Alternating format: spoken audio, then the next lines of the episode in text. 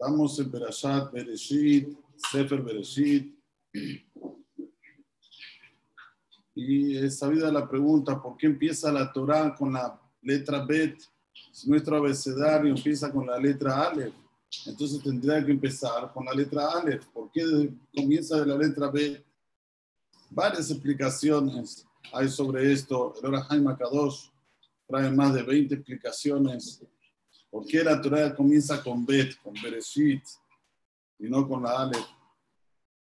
Si ustedes me van a decir por qué no se puede empezar con la Aleph, porque no hay una palabra que comience con Aleph con relación a inicio, no es verdad, porque se puede empezar como se empezaron los diez mandamientos. Anoji Hashem Elokeja Asher que empieza con la Aleph. Entonces podía empezar Elohim, Bará, Bereshit, et Betaretz. No está mal empezar Elohim, Bará, Bereshit, et Betaretz, como empiezan los haceres del Tiberot, Anoji, Hashem lo queja con la Ale. Vamos a decir unas respuestas que tienen que ver mucho con la actualidad. La primera respuesta, la Bet, simboliza que no hay comienzo y no hay fin. La Bet es la segunda. En alusión a que la persona no puede decir, bueno, yo ya cumplí la Torah, ya cumplí mitzvot, ya estudié Torah, ya está, mi trabajo está terminado. Sino, la persona siempre tiene que estar en continuado, continuamente, estar conectado con la Torah, estar conectado con las mitzvot, superarse día a día, avanzar día a día con firmeza, en lo que se llama entregarse al Creador, ya que como dijimos varias veces, cada día es un día. Baruch Adonai, Yom Yom Amos Lano. A Kadosh Baruchu, no porque ayer hiciste bien, quiere decir que te va a facilitar el día de hoy. No, tal vez el día de hoy sea más difícil que el de ayer. No hay crédito en lo que se refiere a la voz de Tashem, servir al Creador. Miren qué interesante todo lo que nosotros pasamos Mitzrayim, 210 años de esclavitud, es para qué? Para servir al Creador, después para hacer a Eve de Hashem. Si no, no pudiéramos hacerlo, efectivizarlo de ser servidor del Creador. O sea, Kaush nos preparó en Mitzrayim toda esa esclavitud, toda esa opresión, para que tengamos dentro de nuestro interior, dentro de nuestra alma, el la netía, la inclinación de ser servidor, pero servidor de quién? Del creador, no de nadie más. Dios de Hashem, como cantamos en Simhat Torah, de Yo soy siervo del creador. Pero esto hicimos un preparo de 210 años. ¿A qué voy? Que la persona no puede decir, bueno, ya un día hice una mitzvah, ya está, me relajo. No, es, una, es un trabajo en el cual tenemos que estar siempre en la bed. No se termina. Y saben, la Gemarot, cuando ustedes agarran la Gemara del Talmud, no existe la, la hoja Aleph. No existe. Todas, todas las Gemarot que ustedes pueden abrir empiezan de la letra Bet. Porque no tenían la Aleph. No, es el mismo Meser, el mismo mensaje. Que sepa que la Torah no se termina aquí y en el mundo venidero. La Torah es Netzach. La Torah no es algo que la persona se va de este mundo después de 120 años en un salón, no lo va a acompañar. Es lo único que lo va a acompañar. Lo único. se impregna en el alma y queda en el alma la Netzach. Por eso que es tan importante que la persona estudie Torah día y noche. Entonces, este es uno de los pirushí, ¿por qué empieza con la letra Bet? Otro pirus, ¿por qué comienza con la letra Bet? Porque la letra Bet es un símbolo de lo que nosotros tenemos de rujot, de vientos alrededor nuestro. La letra Bet se compone de, una, de, un, trazo arriba, un trazo al costado, un trazo abajo que sale un poquito, que sale un poquito de los dos trazos. Entonces dice la Gemara que los rujot son todos buenos, pero hay un ruaj que hay que pararlo. ¿Cuál es? El Ruach Hasefoní, el Ruach que viene del norte. Porque si no se para ese Ruach, los alenos vienen muchas enfermedades. Entonces, ¿qué tenemos que ahora arreglar nosotros? Ya que se pregunta, ¿qué hay que arreglar ahora para que se vaya todo este virus? Hay que arreglar la letra Bet. ¿Qué es la letra Bet? Como dijimos, Bereshit quiere decir en el inicio, reiniciar, resetearse.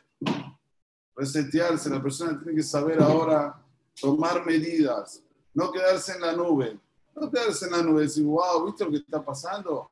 Wow, Hashem Ishmor, ¿y viste lo que pasó a este? ¿Y viste lo que pasó al otro? No, Habibi. Nosotros tenemos que, Baruch Hashem, hablando de Baruch Haim, tenemos que tomar y hacer actitudes en las cuales le demostramos a Kosovo que entendimos el mensaje y arreglar la letra Bet. Arreglar que el Ruach Hasefoni no venga más aquí en este mundo. Este es el mensaje mayor que tenemos de la actualidad. ¿Por qué la Torah empieza con la letra Bet? Saber que Akadosh Baruj cuando nos escribe la Torah, ya nos dice exactamente cómo debemos proceder desde que venimos a este mundo hasta después de los 120 años. Exactamente, no te deja nada al azar, nada. Te lo deja bien, bien claro. Y ya en la primera letra, perdón, en la primera palabra, nosotros tenemos Bet, Resh, Aleph, Shin, Yud, Taf. Seis letras. En alusión a que en que seis días uno trabaja. Seis días se trabaja. Si queremos arreglar la letra B, una de las cosas que hay que mirar es el Shabbat Kodesh. ¿Cómo está mi Shabbat Kodesh? ¿Lo estoy cumpliendo? ¿Está siendo parte mía?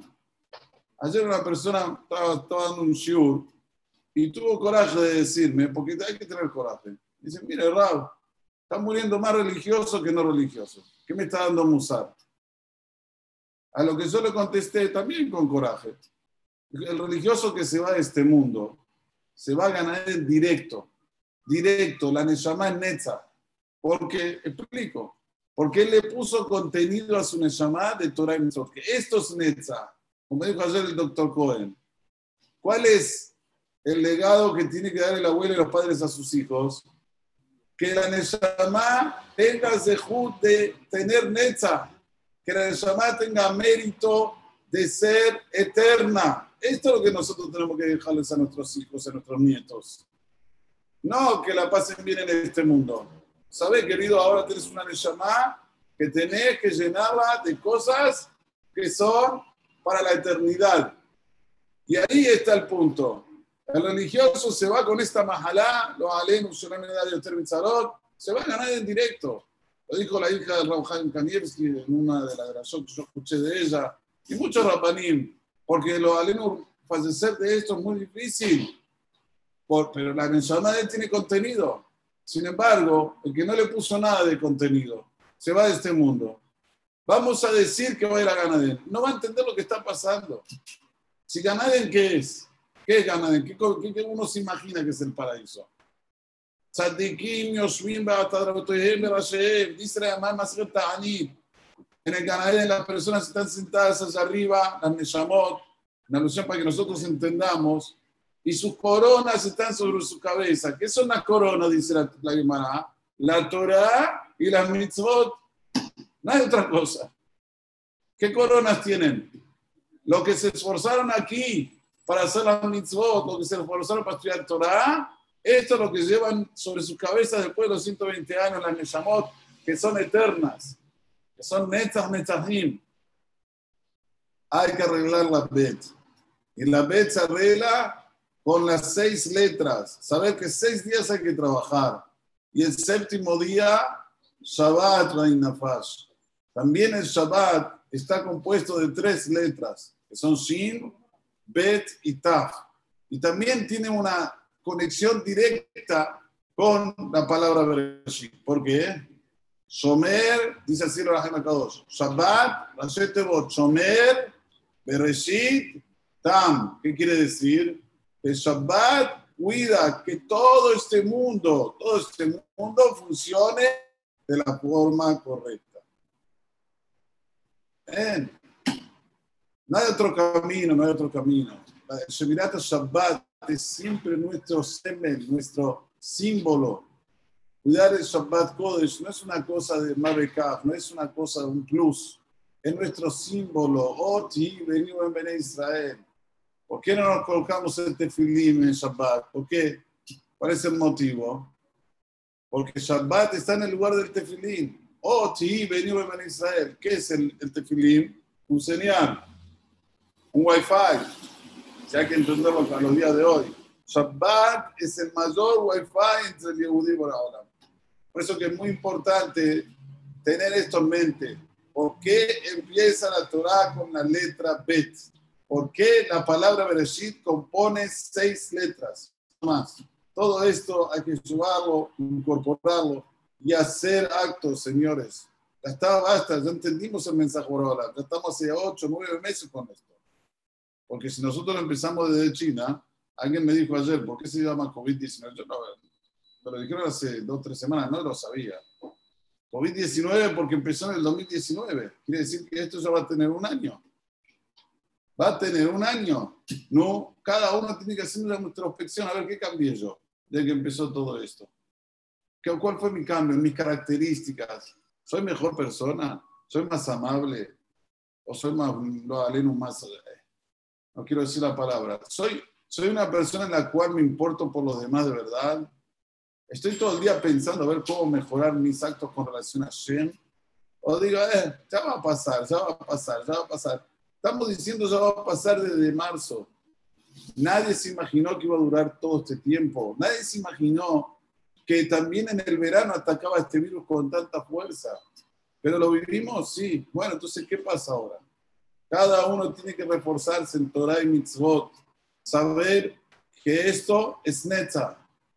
No es algo que lo hiciste o no lo hiciste, da la misma, no, no. Estos netzas, estos oros, diamantes, brillantes, cada vez que te pones a estudiar Torah, cada vez que cumplís una mitzvah, una mitzvah que antes no la cumplías, cada meni de Shonarabá, venís al Knis, todo esto, netzach netzachim, netzach netzachim. Les trata de uno de fuerza, ¿para qué? para que hagamos el bien para la humanidad. Como yo digo siempre, nosotros en Roshaná y Kippur, primero pedimos por la humanidad. Urgente, dejar, Hashem lo queja, Akol Hashem Barata. Pedimos primero que toda la humanidad reconozca a Dios. Y después, Betimbloja Tau Hashem. Por la reina sobre nosotros.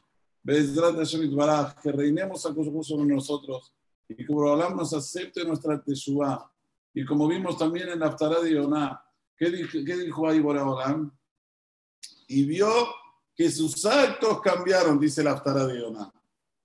No dice y vio que se pusieron sacos de alpillera, que hicieron ayunos. No, eso no dice. Y vio que sus actos cambiaron. Lo que quiero Boraholam es que cambiaron nuestras actitudes. ¿Dónde está tu cabeza? ¿Seguís en la pavada? ¿Seguís pensando que este es el mundo? ¿Seguís pensando que no hay un Boreolam? Si hay un Boreolam y ya entendés el Emet, entonces hay obligaciones. Y si hay obligaciones hay que cumplirlas, como todas las reglas que hay que cumplir. Porque así como hay que cumplir las reglas que tenemos de tránsito, no menos hay que cumplir las reglas de la Torah. Si la Torah es necha, la Torah te va a llevar a la eternidad. Las reglas de tránsito te van a llevar hasta tu casa. No más que eso. Hay que abrir los ojos. Sí, el Emet es difícil. Cuando uno ve la verdad es difícil. Pero nada es difícil cuando uno tiene voluntad. Nada, absolutamente nada. El otro día una persona me dice, Rab, ¿está estudiando la Payonisi? El Maseje Terubim es uno de los más difíciles del jazz. No se cayó. Le digo, no, al revés. Hay que hacer catarsis, entrar, entrar lo difícil. No te quedes mirando y decir, no, esto no es para mí.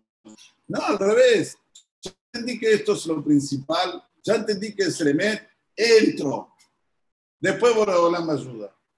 Como dice Pitjuli Petas que el Ma'al, Petas que Ustedes abran una abertura chiquitita, como la abertura de un alfiler, y después yo lo voy a abrir una abertura grande, grande, grande, grande. Termino con esto.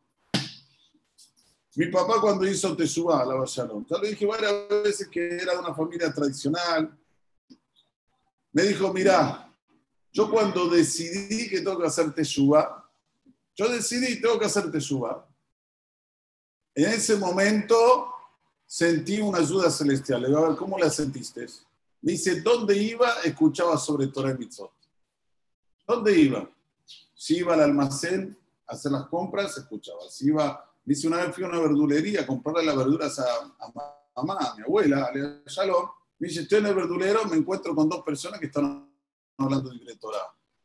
Todo el tiempo me acompañaba la Torah. Dije, esto es un señal, estoy en el camino cierto.